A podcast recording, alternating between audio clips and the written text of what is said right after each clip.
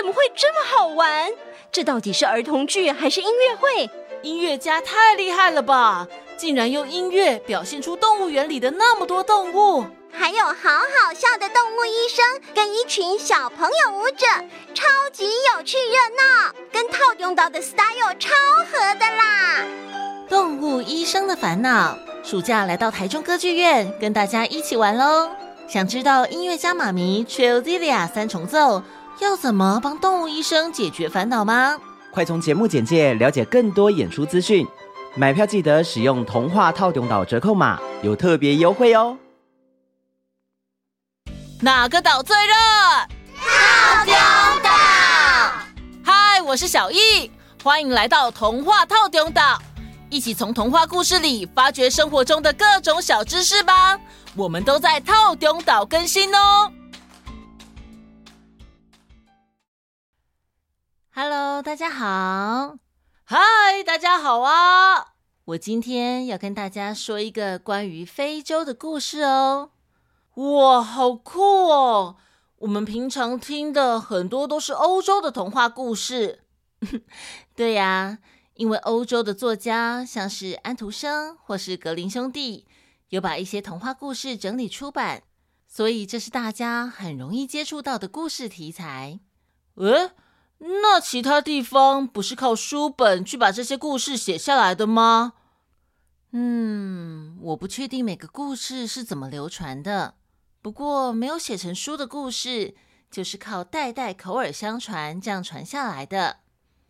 口耳相传，这样记得住吗？如果大家都很重视传承的话，不只是故事哦，连历史文化习俗。都可以用口耳相传的方式，一代一代的传下去哦。像是在台湾，原住民的口述历史就是非常重要、非常宝贵的文化记录。当然啦，我们现代人会赶快用文字记下来，避免珍贵的历史资料遗漏掉。哇，一代传一代的感觉好厉害哦！所以今天的故事也是这样传下来的吗？我想应该是哦。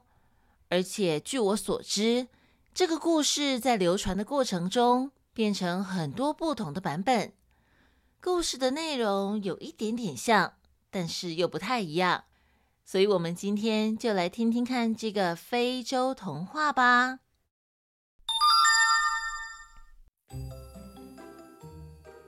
故事发生在很久很久以前，非洲的海边。这里有一棵大树，它高耸入天，枝叶有一半覆盖着陆地，另外一半伸向海洋。光是在树下要走完整整一圈，都得花上一百天的时间。这是一棵非常非常巨大的树，有一只小猴子每天都到这棵树上玩耍。哇，这棵大树超棒的！我可以尽情的在上面玩啊、跳啊，都不会吵到别人。而且我最喜欢用自己的尾巴勾在树枝上荡秋千，然后眺望一望无际的大海，那风景真的好美好美哟。然后啊，要是肚子饿了，就摘树上的甜果子来吃，每天都过得好开心哦。海里住着一条鲨鱼。有一天，顽皮的小猴子往水里扔了一颗果子，正好被游过来的鲨鱼一口吞掉。鲨鱼觉得，哇，这果子好好吃哦，味道真是好极了。因此，鲨鱼每天早上都游到树下。等着小猴子扔果子给他吃，渐渐的，小猴子跟鲨鱼就成为了好朋友。有一天，小猴子在树上用尾巴荡秋千，鲨鱼抬起头来看了小猴子一会儿，然后说：“呃，小猴子，这几个月来你对我真的好好哦。”每天都给我新鲜又好吃的果子吃，所以我很想报答你。小猴子听了，咬咬手指头，很新奇的向下打量着鲨鱼，然后说：“哎呦，那只是举手之劳而已，没什么啦。”啊，呃，不行不行，我一定要好好的报答你。我决定带你去我家，你可以来见我家族的亲友们，因为你对我真的很好。所以我的亲友们一定会盛情报答你的。小猴子半信半疑，想了一会儿，说：“嗯，我想我还是别去好了。你也知道我不会游泳，而且我不喜欢我身上的毛被水弄湿，那样多难受啊！哎呦，你就来嘛，我保证你的毛不会弄湿的。”我打算背你到我家去，我向你保证，我会慢慢的游，这样水就不会溅到你身上了。小猴子听了之后，心想：骑到鲨鱼背上到大海里去，一定很好玩吧？啊，好啊，只要你慢慢游，不要弄湿我的毛，那我愿意去。呃，快跳上来吧。小猴子从树上跳到鲨鱼的背上后，他们就出发了。一开始，小猴子有一点害怕，因为鲨鱼的背滑不溜丢的，不太好抓稳。但大海里奇妙的风景和各式各样没看过的漂亮鱼类，深深吸引着他。慢慢的，小猴子也就习惯了。鲨鱼说：“呃，你觉得大海里面怎么样？是不是比干燥的陆地要凉爽多了？”“嗯，是啊，确实比干燥的陆地要凉爽的很多。不过，要是你的背不这么滑溜溜的，就更好了。啊，对了，我们还要游多久才会到你家啊？”“我们才游了一半的路程。”“啊。”才一半哦，你家这么远哦？呃，小猴子，我想有件事情应该告诉你了。哦，什么事啊？我的阿嬷生了重病，医生说只要吃颗红心就会好了，所以我才把你请来。我们是好朋友嘛。我觉得我应该事先告诉你，让你心里有所准备。小猴子听了吓了一跳，还差点手滑掉进海里，但他连忙咬住自己的嘴唇，机灵的脑子拼命想着要怎样才能脱身。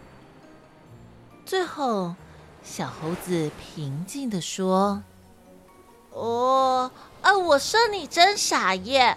这么重要的事情，你为什么不早点告诉我啊？不，现在我的心没带在身上，这该怎么办才好？啊，你没有把心带着哦？那你把它放到哪里了？哎呀，看来你对我们猴子还不太了解。你应该听说过，我们总是把心挂在睡觉的树上吧？其实心对我们猴子来说不太重要。我们只有在晚上睡觉的时候才会偶尔用到而已。哦，原来如此。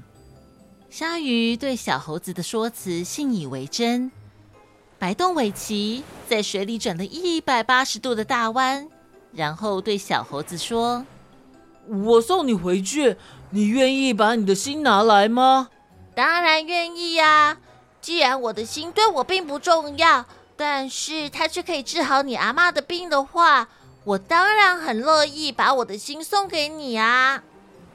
听完小猴子这么说，鲨鱼像飞剑一般的快速向岸边游了过去。小猴子趴在他的背上，心里暗自庆幸着逃过了一劫。后来，他们终于抵达岸边，小猴子跳上岸。一纵身就上了树，小猴子对着鲨鱼说：“你等等哦，我一下子就回来。”鲨鱼在树下游来游去，等着小猴子。等了好久好久，还是等不到小猴子出现。鲨鱼有点不耐烦的大声喊着：“猴子，猴子，你到底还要打算让我等多久？”这时候，突然从树上飞来一个烂果子，啪的一声打在鲨鱼的鼻子上，然后树丛里发出一阵咯咯的笑声。小猴子冒出来说：“你把我当做大傻瓜吗？你真的以为我会跟你去送死哦？其实我的心一直都在我的胸膛里跳着呢。来呀！”有本事就上来拿呀！嘿嘿嘿嘿嘿嘿嘿！你啊！接着又是一颗又一颗的烂果子打在鲨鱼的身上，鲨鱼气呼呼的游走了。